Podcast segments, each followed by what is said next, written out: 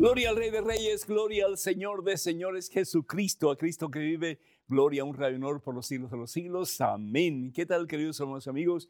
Les habla el Padre Pedro Núñez y bienvenidos sean todos ustedes a este subprograma que hacemos con todo cariño por ustedes. Conozca primero su fe católica. Hoy vamos a hablar de un tema muy importante, muy controversial, pero que hay que hablar de esto porque realmente no solamente es importante, pero tenemos que ser responsables con nuestro Señor y con el mundo entero. Y es sobre el tema de el sí a la vida, es decir, el no a la muerte provocada, eh, especialmente a través del el aborto. Y ojalá si ustedes tienen pues sus puntos de vista, si ustedes tienen sus comentarios, que ustedes en algún momento pues uh, nos hagan saber. Queremos oír de ustedes. Pero antes de hacer absolutamente nada más, hermano, hermano que me escuchas, nos ponemos en la presencia de ese que es vida, fuente de vida y salvación eterna, que es Jesucristo. Hermano, hermana, vamos a orar. En nombre del Padre, del Hijo del Espíritu Santo. Amén. Señor, ante todo queremos darte gracias por el don de la vida. Gracias porque tú eres vida. Tú eres la vida, Señor. Tú eres nuestra esperanza, Señor. Tú eres el dador de nuestra vida y en ti ponemos nuestra vida, Señor, nuestra confianza. Te pedimos, oh Padre Santo, en el nombre de Cristo Jesús, tu Hijo, nuestro Salvador, ese que es vida, que nos enseñes, mi Dios, no solamente a apreciar la vida, pero a respetarla. Desde el momento de la concepción de esa vida en el vientre de su mamá. Señor, qué preciosa es la vida, qué hermosa es la vida. La vida al fin y al cabo viene de ti, Señor. Y la vida regresa a ti, a ese que es fuente de vida, que eres tú, Señor. Enséñanos, mi Dios, no solamente a apreciar nuestras vidas, a valorar ese maravilloso regalo que nos has dado a cada uno de nosotros, dándonos vida, pero a respetar, Señor, la vida, el valor de la vida de nuestros hermanos, comenzando desde el vientre de sus madres. Te doy gracias, oh Dios, por el don de la maternidad, por el don de la paternidad. Te doy gracias, Padre Santo, porque en alguna forma papá y mamá son colaboradores contigo de esa creación maravillosa que es el Hijo. Gracias, Señor, porque has confiado en ellos ese don precioso que es la vida del Hijo. Y se has confiado a ellos en particular, Señor. No a nadie más. Pero a este papá y a este mamá en particular, les has confiado esa vida, Señor. Esa vida preciosa, Señor. Esa vida frágil. Esa vida maravillosa. Que es en alguna forma imagen de tu propia vida, Jesús. Señor mi Dios, bendice a este papá, a esta mamá que está escuchando estas palabras. Que no solamente puedan amar su propia vida y darte gracias a ti, Señor, por ese regalo que nos das de estar vivos y de saber que un día vamos a experimentar la vida en su totalidad en tu presencia, tú que eres vida, Señor. Pero que también cuidemos, amemos y apreciemos la vida de aquellos que tú nos has confiado, Señor. Y a esos que no tienen hijos biológicos, que puedan dar gracias a ti, Señor, por aquellos jovencitos, aquellos niños, aquellos infantes, que en alguna forma es la responsabilidad de ellos también, Señor, de cuidar a estos más pequeños. A través del ejemplo, a través de las enseñanzas, a través del testimonio de vida cristiana. Que todos nosotros, Señor, no solamente lleguemos de verdad a apreciar la vida que tú nos das, sabiendo que la vida viene de ti, tú que eres el autor de la vida, pero que podamos cuidar, apreciar y ayudar a esas vidas que tú nos has confiado para que puedan llegar a ser todo lo que tú tienes en mente y en el corazón para cada uno de ellos. Gracias, oh Dios, por confiarnos tan precioso tesoro. Ayúdanos, oh Dios, con tu gracia, con la fuerza de tu Espíritu Santo, que es vida, para que en tu nombre podamos dar vida plena, tu vida, a todos aquellos que has puesto bajo nuestras alas, Señor, bajo nuestra responsabilidad. A ti la gloria, Padre Santo, en Cristo Jesús, por los siglos de los siglos. Amén, Señor. Amén. Bendito sea Dios, hermanas y hermanos, que podamos apreciar ese don excelso, precioso, único, porque cada ser humano es diferente, que Dios nos da, que es la vida, la vida humana. Damos gracias a Dios por María de New York. Ella pide oración por su familia en Colombia. Que Dios te bendiga, María, y a todos sus seres queridos en Colombia también. Marta de Michigan pide por su esposo Sergio, quien está en el hospital. También por la salud de ella misma. Además, por sus hijos que se han separado de la iglesia. Que el Señor les bendiga a todos.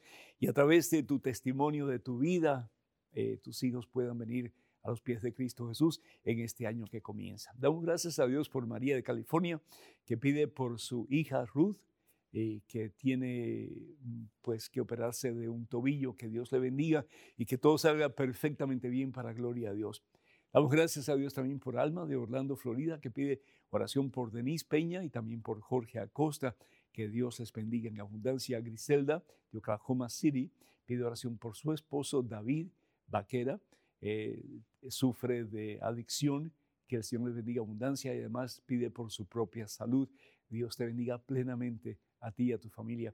Y también por todos aquellos que solicitan oración a través de la página de Facebook de este servidor, que el Señor bendiga plenamente sus deseos, sus esperanzas y que ustedes puedan experimentar más y más la fuerza transformadora del amor de Cristo Jesús en sus vidas. La palabra de Dios en el profeta Jeremías, y si nosotros vamos al profeta Jeremías, fíjense qué hermoso lo que dice la palabra de Dios. Dice, antes de formarte en el seno de tu madre, y esto se lo dice Dios a Jeremías. Jeremías era un jovencito, era un jovencito. Y Dios le encomienda algo grande, algo poderoso, algo maravilloso, de convertirse en profeta de Dios. Un profeta es uno que habla en nombre de Dios. Se convierte el profeta como una especie de micrófono de Dios para que Dios, utilizándolo a él, pueda anunciar cosas maravillosas, como por ejemplo con la profecía del Salvador del mundo, que es Jesucristo, como también el profeta en su momento que tiene que denunciar el pecado, las cosas malas, tergiversadas que hace el pueblo de Dios, para que se enderece y para que haga las cosas según la voluntad de Dios para el bien de ellos. Y le dice al profeta Jeremías, y esto se lo comunica el Señor en su interior, antes de formarte en el seno de tu madre, yo te conocía. Es decir, el ser humano no solamente es ser humano cuando sale del seno de su madre, del vientre de su madre, pero el ser humano es ser humano dentro del vientre, dentro del seno de su madre. Y dice el Señor, antes de formarte en el seno de tu madre ya te conocía. Antes de que tú nacieras, antes de que tú nacieras al mundo en que vivimos, yo te consagré. Yo te consagré. Dios nos ha consagrado a cada uno de nosotros desde el vientre de nuestras madres. ¿Por qué? ¿Qué significa la palabra consagración? Significa entrega, significa rendimiento, significa dádiva, a Dios en este caso. Así que Dios consagra a Jeremías para que Jeremías sea de Dios. Como te ha consagrado a ti y me ha consagrado a mí, y hemos recibido el sello de esa consagración a través del bautismo y después a través de cada uno de los sacramentos. ¿Por qué? Porque tú y yo le pertenecemos a Dios. Y Dios nos ha consagrado a nosotros también, a ti y a mí, desde el vientre de nuestras madres. Dios tiene un plan específico para ti. Dios tiene un plan maravilloso para cada uno de nosotros. Y por encima de todo, el plan específico, maravilloso, perfecto, es que tú y yo lleguemos a ser santos, que de verdad nos convirtamos en imágenes y semejanzas de Cristo Jesús. Y dice, yo te consagré y te destiné a ser profeta a las naciones. Todos nosotros hemos sido consagrados a través del bautismo para ser profetas en el nombre de Cristo Jesús, para participar de la realeza de Cristo Jesús, para participar del sacerdocio de Cristo Jesús. Yo quisiera compartir con ustedes un escrito de una gran mujer, la Madre Teresa de Calcuta, que pues dijo estas palabras en Washington hace ya algún tiempo, pero creo que tiene mucho de interés y de verdad para nosotros, especialmente en este tiempo en que nos preparamos para la gran marcha por la vida que se va a celebrar ya muy pronto en Washington y por cierto que EWTN va a estar cubriendo. Y dice así, el mayor destructor de la paz hoy en día es el aborto, porque es la guerra en contra de los niños, el asesinato directo de los inocentes, asesinato de la mamá en contra de sí misma. Si nosotros aceptamos que una madre asesina a su propio hijo, ¿cómo entonces podemos decirle a otros que no se maten entre sí? ¿Cómo podemos convencer a una mujer de no tener un aborto? Como en todo, debemos persuadirla con amor y nos recordamos que amar significa dar hasta que nos duela. Jesús dio hasta su vida por amarnos. Así es que la madre que está pensando en tener un aborto debe ser ayudada a amar, o sea, dar hasta que le duelan sus planes o su tiempo libre para que respete la vida de ese hijo. El padre de ese niño, quien quiera que sea, debe dar también hasta que le duela. Con el aborto la madre no aprende a amar, sino a matar hasta su propio hijo para resolver sus problemas. Y con el aborto, el padre se dice que no tiene que tener responsabilidad alguna por el niño, niño que ha traído a la vida. El padre es capaz de poner a otras mujeres en la misma circunstancia. Por lo tanto, el aborto solo lleva a más abortos. Cualquier país que acepte el aborto no le enseña a su gente a amar, sino a utilizar la violencia para recibir lo que ellos quieren. Es por eso que el mayor destructor del amor y de la paz es el aborto. Mucha gente se preocupan bastante por los niños en la India, los niños en África, donde muchos mueren de hambre, dice la Madre Teresa. Mucha gente también se preocupan por la violencia en las grandes naciones como Estados Unidos.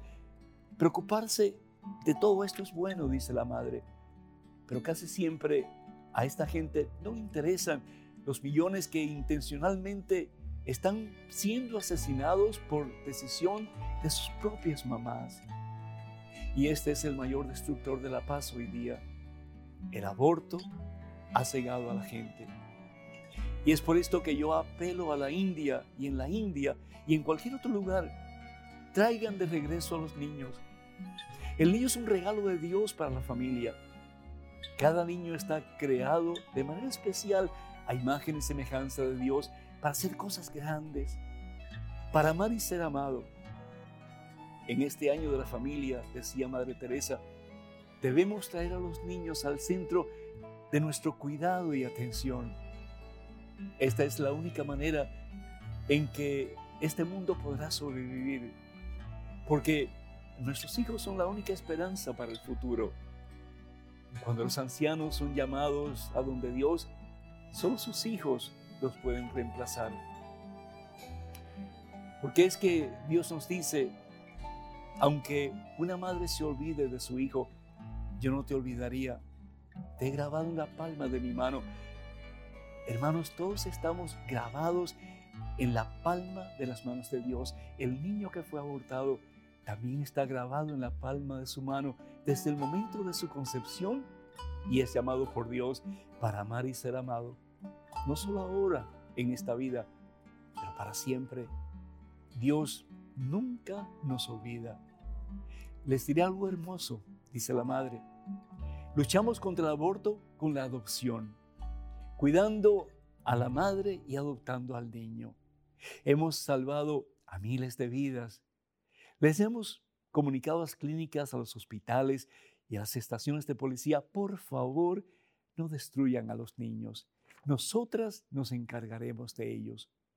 Así es que siempre tenemos a alguien que le dice a las madres en problemas, vengan, nosotros les cuidaremos y les concederemos un hogar para sus hijos. Y por la gracia de Dios, termina la madre diciendo, tenemos una gran demanda de parejas que no pueden tener hijos.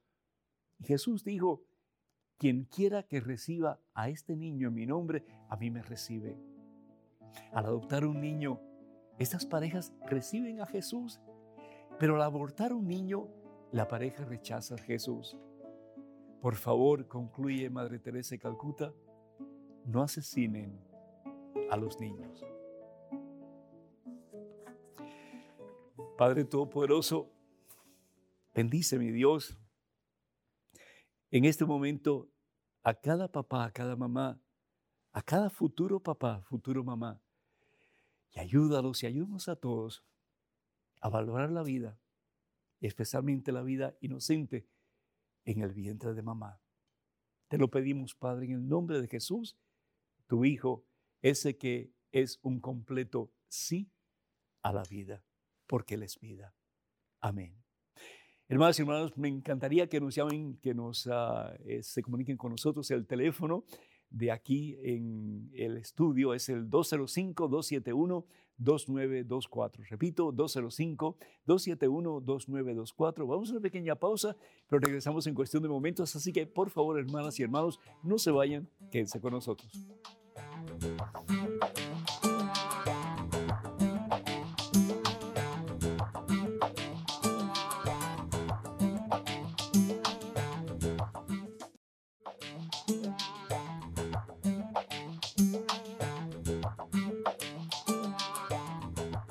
Bendito sea ese que es vida, que es Jesucristo. Hermanas y hermanos, bienvenidos una vez más a este su programa Conozca Primero su Fe Católica. Soy el Padre Pedro Núñez. En estos momentos tenemos una llamada vía telefónica de María eh, de Carolina del Norte. María, ¿me escuchas?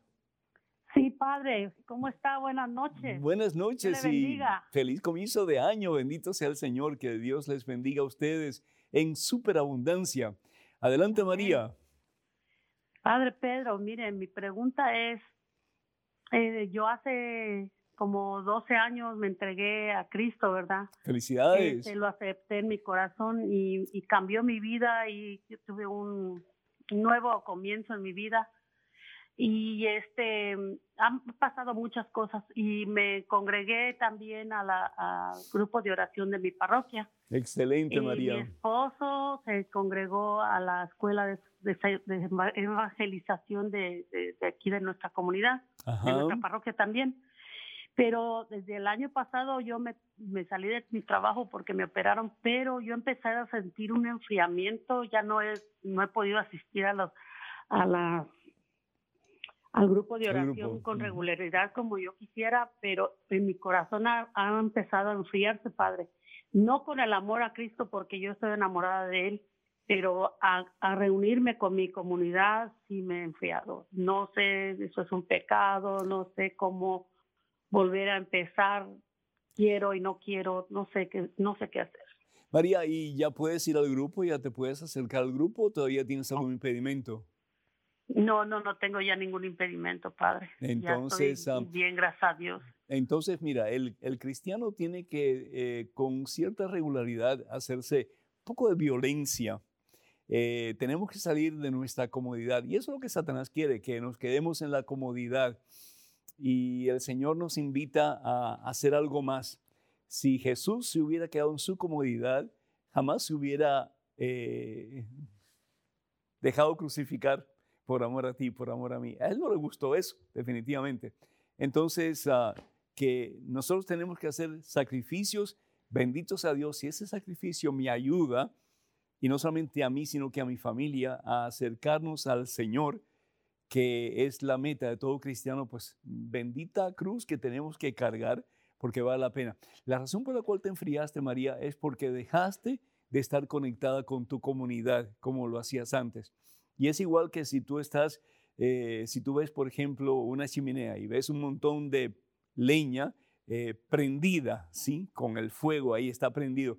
Pero tú quitas una de las leñas, uno de los ah, pedazos de, palo, de madera, eh, de, de, donde está el fuego, y esa leña poquito a poco se va enfriando y llega un punto de que no hay fuego en esa leña. Entonces es importante mantener el fuego del amor de Dios, de la presencia de Dios a través de la comunidad. Una de las primeras cosas que hace Jesús cuando está en este mundo con nosotros, en cuerpo y, alma, es establecer una comunidad que se llama iglesia. Entonces, eh, yo te exhorto, te animo, te aconsejo que regreses a la comunidad con más fuerza y poder. Satanás no tiene poder sobre ti. Así que este año que comienza, que tú eh, dediques tiempo junto con tu esposo para no solamente acercarse al Señor, pero para que la vida de Cristo Jesús eh, sea más patente en sus vidas y ustedes puedan al mismo tiempo dar esa vida a aquellos que les rodean, comenzando con su propia familia. Cuenta con estas oraciones. Tenemos en estos momentos un correo electrónico con una pregunta. Adelante, por favor. Padre Pedro, ¿por qué morimos si Jesús venció a la muerte? Gracias, Daniela. Bendito sea Dios, bendito sea Dios. Pues muchísimas gracias por la, pregunta. Y bueno, pues eh, Jesús nunca nos ha prometido que nos va a liberar de la muerte temporal, es decir, de la muerte en este mundo. Lo que Jesús nos ha prometido cuando Él dice en el Evangelio según San Juan capítulo 11 versículo 25, yo soy la resurrección y la vida, el que cree en mí, aunque muera, vivirá para siempre, aunque muera. Todos tenemos que morir. ¿Por qué? Porque la consecuencia del pecado es la muerte. El salario del pecado, dice bien San Pablo, es la muerte. Entonces, tenemos que morir, más tarde o más temprano. Pero la muerte no es el fin. La muerte es el principio de la vida eterna que Jesús nos ha prometido. De nuevo, Evangelio según San Juan, capítulo 11, versículo 25.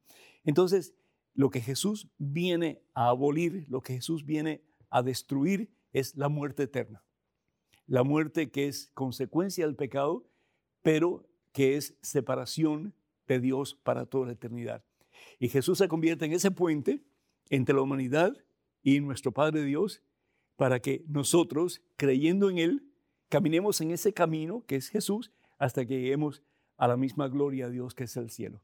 Jesús también dice en el Evangelio de San Juan, capítulo 14, versículo 6, yo soy el camino, yo soy la verdad, yo soy la vida. Nadie va al Padre sino a través de mí. Ojalá que esto te haya ayudado con tu duda y ojalá que esta respuesta pues eh, tenga sentido para ti.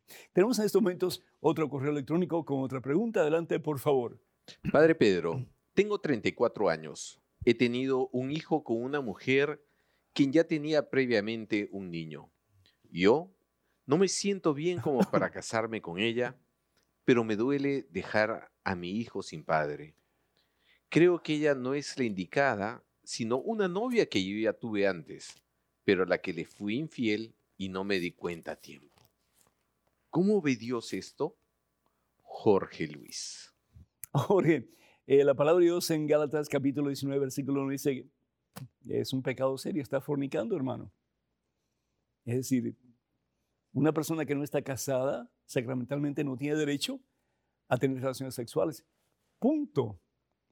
Y hay consecuencias. Es decir, la relación sexual eh, por si no lo saben, es eh, un medio para concebir hijos, para tener hijos. Y no solamente eso, en alguna forma estamos usando a la persona con quien estamos teniendo una relación sexual. Ustedes pueden decir, oh, no, no, pero esa persona quiere, esa persona se deja. Estamos usando. Y dice el Señor, lo que hagamos con el más pequeño, nuestros hermanos lo hacemos por Él. Ah, pero Padre, la carne es débil, figúrese usted. Sí, pero con Dios todo lo podemos y todo lo hemos de alcanzar. Es decir, o somos o no somos. Y yo creo firmemente, mi hijo, que tú eres un hombre que quieres hacer la voluntad de Dios.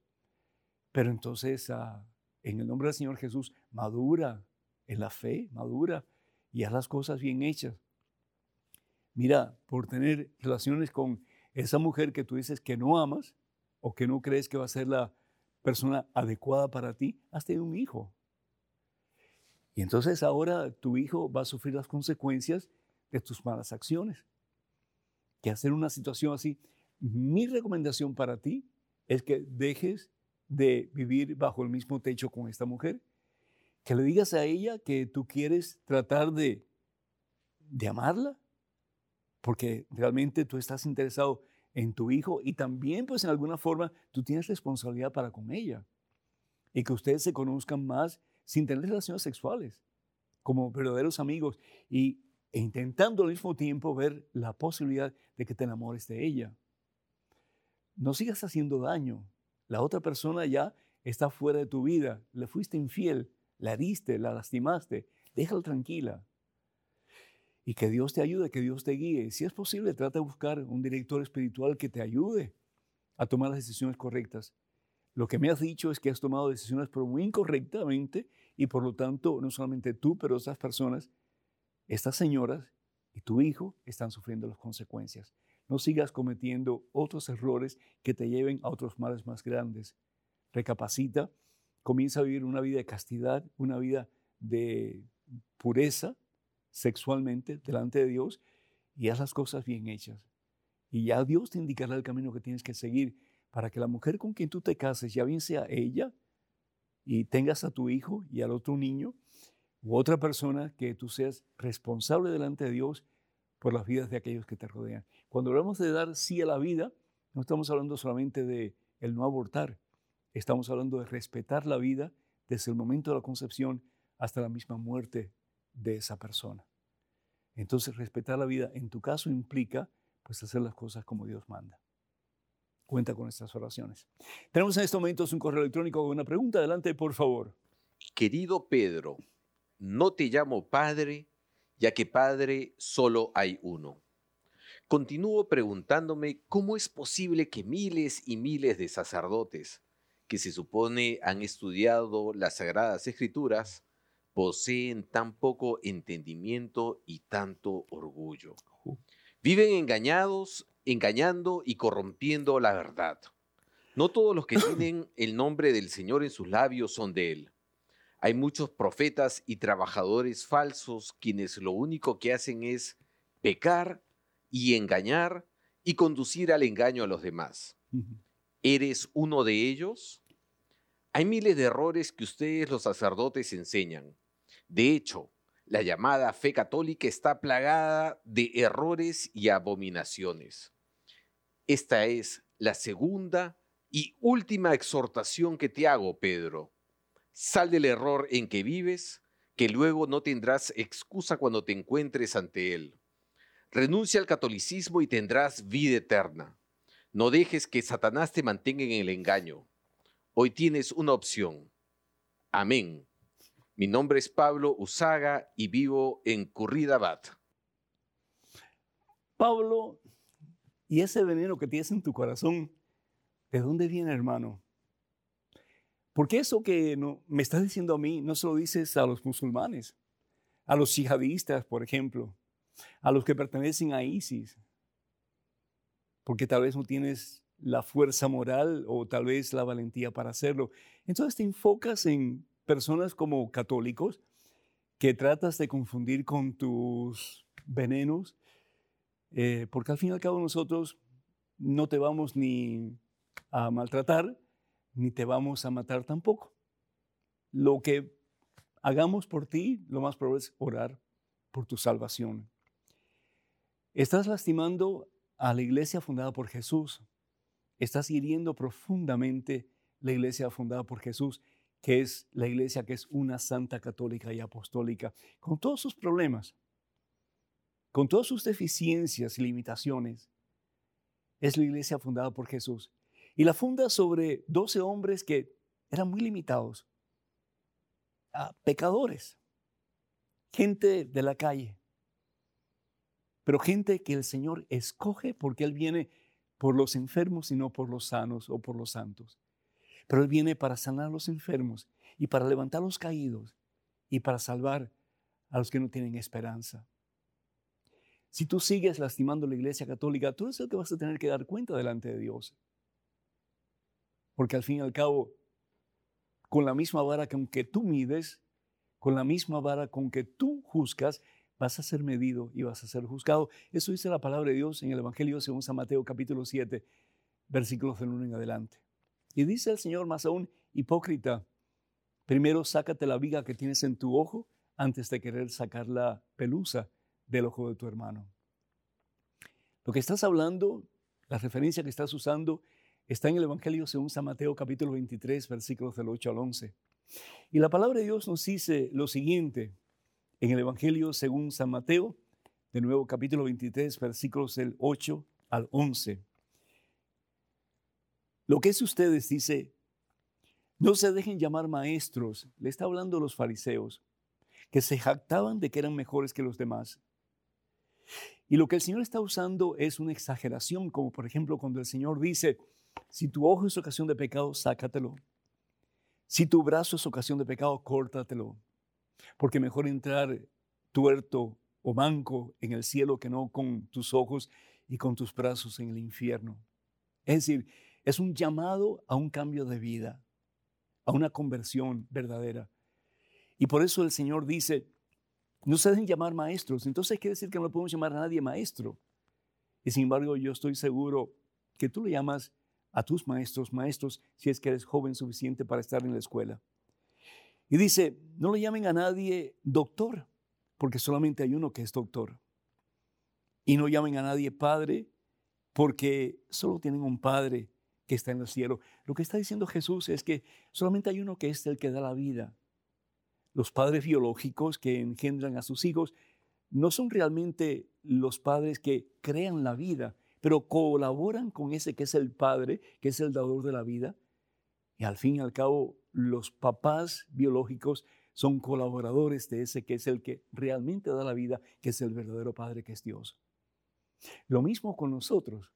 Nosotros no engendramos la vida espiritual, eh, es decir, porque quien lo hace es el Espíritu Santo. Pero sin embargo, si leemos varios pasajes de la Biblia, vamos a darnos cuenta de que tanto el apóstol Pedro como el apóstol Pablo, como el apóstol Juan, hablaban de sus hijos en la fe. Vamos a hablar, por ejemplo, de, y esto tú que te jactas de conocer las escrituras, pues ojalá que prestes atención y puedas aprender algo.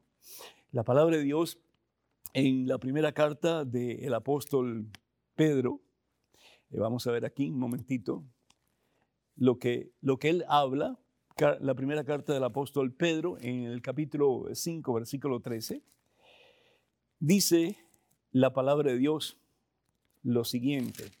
Aquí estamos. Dice, lo saluda la comunidad que Dios ha congregado en Babilonia también lo saluda mi hijo Marcos. Le llama hijo a Marcos. Entonces, si Marcos es el hijo espiritual de Pedro, ¿qué cosa es Pedro para Marcos? Su papá espiritual. Si vamos a la primera carta de San Pablo a los Corintios, primera carta de San Pablo a los Corintios en el capítulo 4, versículo 15, fíjense qué interesante. Carta de San Pablo, y ojalá que lo puedas apuntar, capítulo 4, versículo 15. Dice San Pablo, no les escribo esto para avergonzarlos, sino para amonestarlos como hijos muy queridos. ¿Como qué? Como hijos muy queridos. Ah, entonces aquí a los corintios le está diciendo Pablo que ellos son sus hijos. ¿Sí? Entonces, si los de Corinto son hijos de Pablo, ¿qué es Pablo para ellos? es su papá espiritual. Y continúa Pablo diciendo, pues aunque tuvieran diez mil instructores de vida cristiana, no pueden tener muchos padres. No pueden tener muchos padres.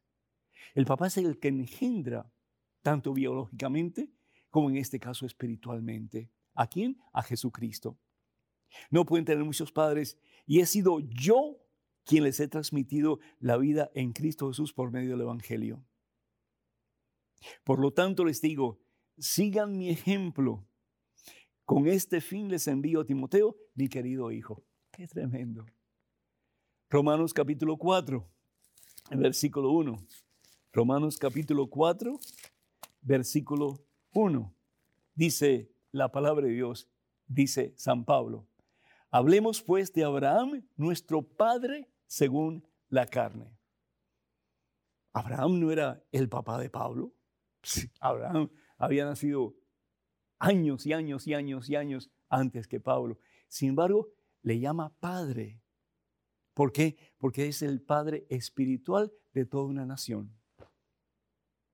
Es el padre que a través de su ejemplo, creyendo en el único verdadero Dios, hace que el pueblo de Israel sea un pueblo monoteísta, es decir, que crea en un solo Dios. Y podemos seguir y hablar, por ejemplo, del apóstol Juan. En su primera carta, el apóstol Juan seis veces repite la misma frase, hijitos míos, hijitos míos, hijitos míos, hijitos míos, hijitos míos, hijitos míos, hijitos míos. Si los cristianos a quien Juan les está hablando son sus hijos espirituales, ¿qué son ellos?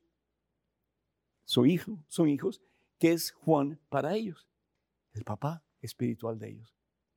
Así que el ser papá y que nos digan padre no es nada malo.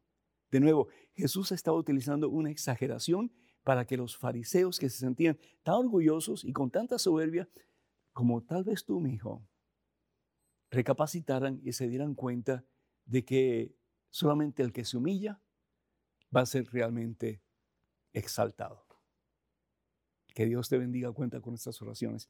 Hermanos y hermanos, me encantaría que nos llamen. El teléfono es el 205-271-2924. Repito, 205-271-2924. Vamos a una pequeña pausa. Regresamos en cuestión de momentos, así que por favor no se vayan.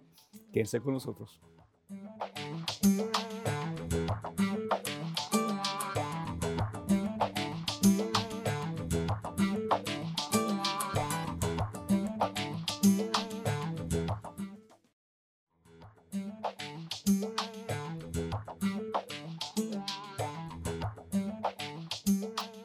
Alabado, glorificado, exaltado sea ese que es fuente de vida y salvación eterna, que es Jesucristo.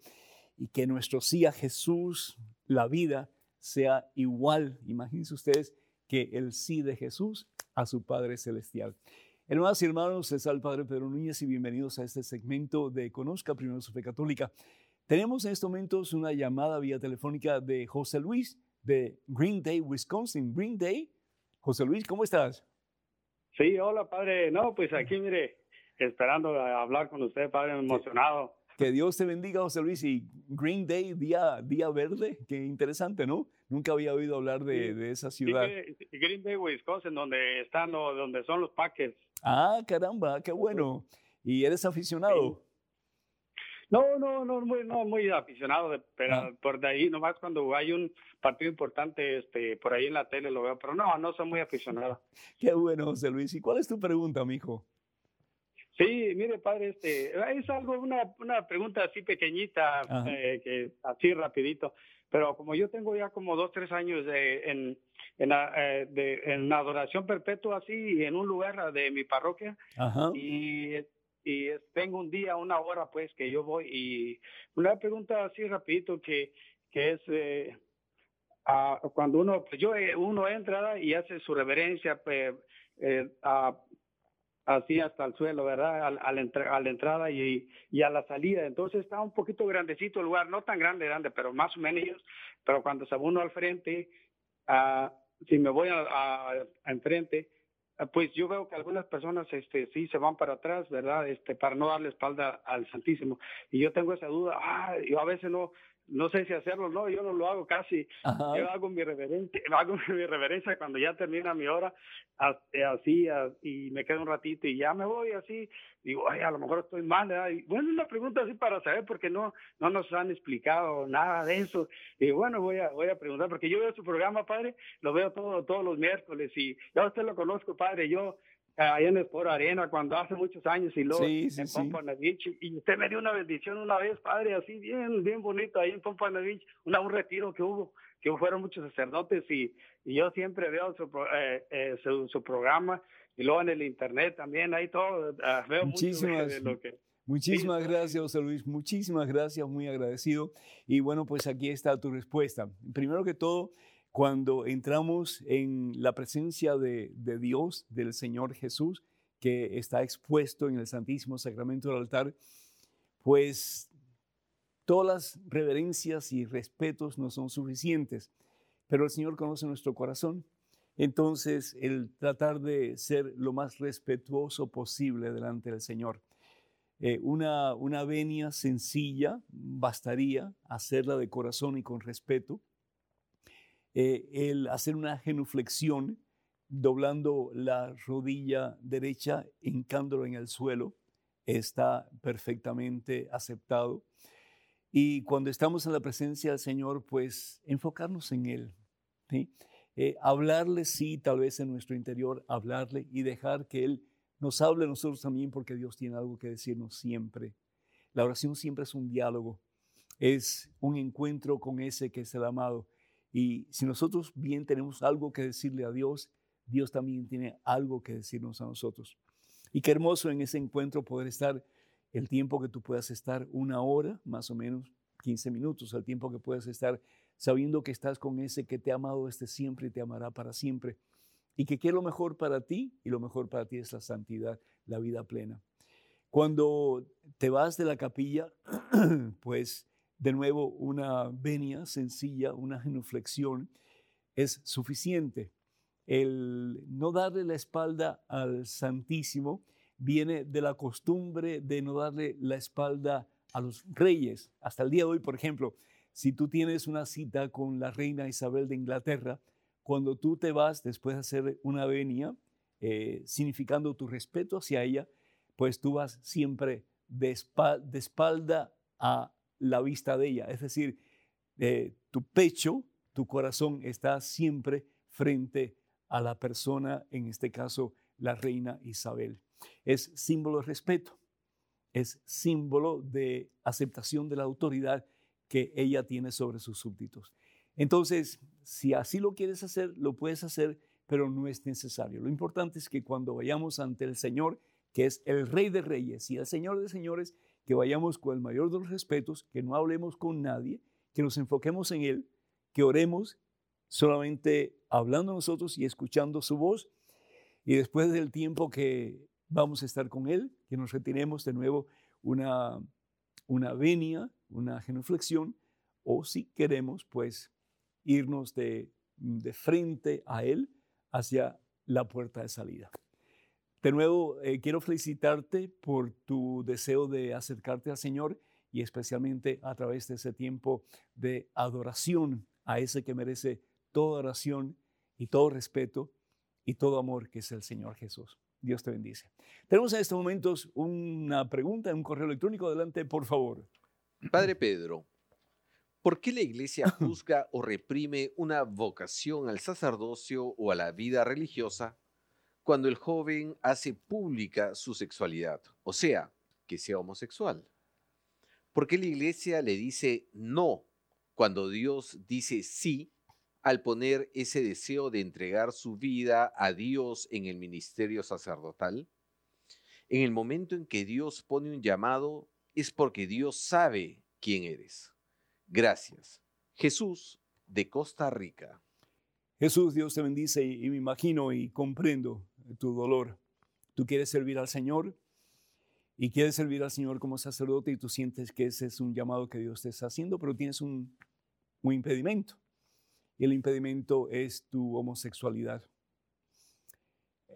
Vamos por parte, Jesús.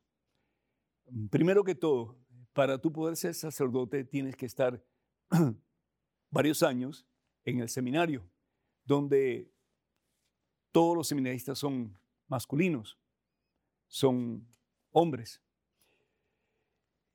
Y eso es un problema serio.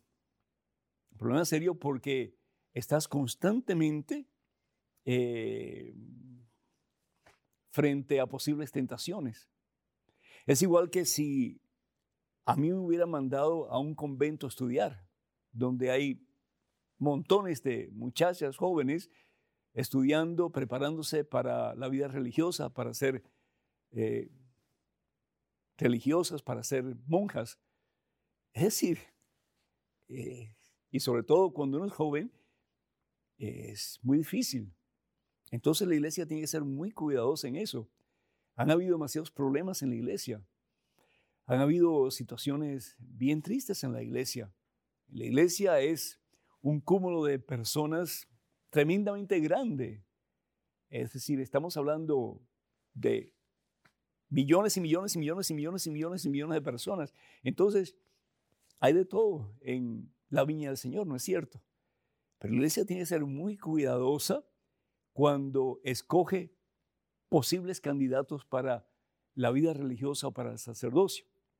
Tanto así, por ejemplo, eh, fíjate que a pesar de los cuidados que tiene la iglesia para escoger a los candidatos al sacerdocio en este particular, han habido montones de situaciones difíciles y no es nada agradable, especialmente eh, tanto para la jerarquía como para el pueblo de Dios. Y eso que tenemos exámenes psicológicos y tenemos consejería y tenemos un montón de cosas para la iglesia jerárquica estar segura que cuando un sacerdote o un candidato al sacerdocio es ordenado sacerdote, que esa persona realmente está consciente de lo que va a hacer y consciente de su testimonio cristiano que debe de dar ante la comunidad y ante el mundo entero. Entonces, ah, el que te han dicho que no es porque realmente piensan que tú en este momento no estás listo para emprender ese camino. Eso no quiere decir que están negando la voluntad de Dios. Eso no quiere decir que están tronchando una posible llamada de Dios para ti en particular. Lo que te están diciendo es que en este momento no. Y ojalá que no solamente te digan no en este momento, pero que te den eh, instrumentos, te den medios para que tú puedas afianzarte más y más en Jesucristo y ver cuál es el camino que Dios quiere para ti. Pero no te sientas mal con la iglesia, no, no rechaces lo que el director de vocaciones te está diciendo o el obispo te está diciendo en estos momentos. Eh, pídele a esa persona que te ayude, que te ayude a buscar medios para tú eh, reforzar tu fe en el Señor Jesús y para que con más claridad el Señor te vaya indicando el camino que Dios quiere para ti. Yo te felicito por tu honestidad, te felicito por tu deseo de servir al Señor y voy a orar mucho por ti, Jesús, para que el Señor te fortalezca en esa roca poderosa que es el mismo Jesucristo y que el Espíritu Santo de Dios te enseñe el camino a seguir. Que Dios te bendiga. Tenemos en estos momentos otro correo electrónico, otra pregunta. Adelante, por favor. Padre Pedro, acostumbraba a ir con mis hijos mayores de edad a la misa vespertina del sábado como precepto para el domingo. El sacerdote me dijo que esa misa no servía para el domingo, excepto por razones de fuerza mayor. He consultado con varios sacerdotes y obtengo respuestas muy diferentes. Amablemente le solicito su opinión y el documento en el cual se basa para decir ello. Muchas gracias. Anónimo de Colombia. Anónimo, Dios te bendiga. Yo no sé si escuchaste bien o entendiste bien lo que el sacerdote te dijo, pero el Código de Derecho Canónico, el numeral 1248, específicamente dice que la misa de vigilia es válida. Tan sencillo como eso. La misa de vigilia, es decir, la misa que se celebra usualmente después de las 4 de la tarde, por ejemplo, en este caso el sábado, es válida para el domingo. Entonces, pues, eh, y eso lo dice la iglesia, lo dice la Santa Sede. De nuevo, derecho canónico eh, de la Iglesia Católica, numeral 1248. Estamos conscientes de que antes de Jesús, el día que se celebraba era el día ah, sábado, el día antes del primer día de la semana. El Evangelio según San Juan, capítulo 20, versículo 1, nos habla de que Jesús resucita el primer día de la semana. Es decir, si nosotros vamos al Evangelio según San Juan, en el capítulo 20, versículo 1, dice la palabra de Dios, el primer día después del sábado, que es el domingo, ¿sí? María Magdalena fue al sepulcro muy temprano cuando todavía estaba oscuro. Y ahí Jesús ya había resucitado. Por eso para los cristianos desde el principio de la cristiandad, el primer día de la semana, el día después del sábado, El domingo es el día en que celebramos la victoria de Jesús sobre el pecado, la muerte y Satanás. Hay gente que dice, no, pero es que el sábado es el día que hay que celebrar. Un momentito. El Señor lo que nos está pidiendo en el libro del Éxodo capítulo 20, versículo 18, es que un día de la semana lo reservemos para Él, el Shabbat. ¿Pero qué significa la palabra Shabbat? Lo hemos compartido anteriormente. La palabra Shabbat significa simplemente descanso. Shabbat en hebreo significa descanso. Es un día que Dios pide para que descansemos, es decir, para que estemos en relación con Él, con nuestras familias y en relación con aquellos que tal vez necesitan una obra de misericordia de parte nuestra. Para nosotros los cristianos, y muy particularmente los cristianos católicos, el Shabbat nuestro, nuestro día de celebración, de gozo, de la victoria de Cristo Jesús, es el día domingo. Pero si no podemos ir a misa el domingo, si no podemos celebrar el domingo por la razón que sea, por la razón que sea, antes al principio, cuando se estableció esa norma, era para aquellos que realmente no podían ir el domingo, especialmente para las personas mayores o las personas enfermas. Pero hoy día es para cualquier persona que quiera ir. Así que de nuevo, el Código de Derecho Canónico 1248 explícitamente, y ojalá que lo puedas leer, dice que la misa de vigilia es perfectamente válida para eh, suplantar la misa del domingo. O por otra parte, ojalá que pudiéramos ir a misa todos los días, ¿verdad? Eso sería fabuloso. Porque si bien podemos alimentar el cuerpo que es necesario, cuanto más aún nuestra alma que es inmortal y que tanto necesita de la presencia de la vida de Dios. Y nos encantaría recibir correspondencia a ustedes. Por favor, escríbanos a padrepedro.ewtn.com. Padrepedro.ewtn.com. Y gracias por sus oraciones y gracias por sus donaciones continúen apoyando esta obra de Madre Angélica, más aún de Cristo Jesús, que es EWTN y Radio Católica Mundial. Que el Señor los bendiga en abundancia hoy siempre, Padre, Hijo y Espíritu Santo. Hasta la próxima, hermanos.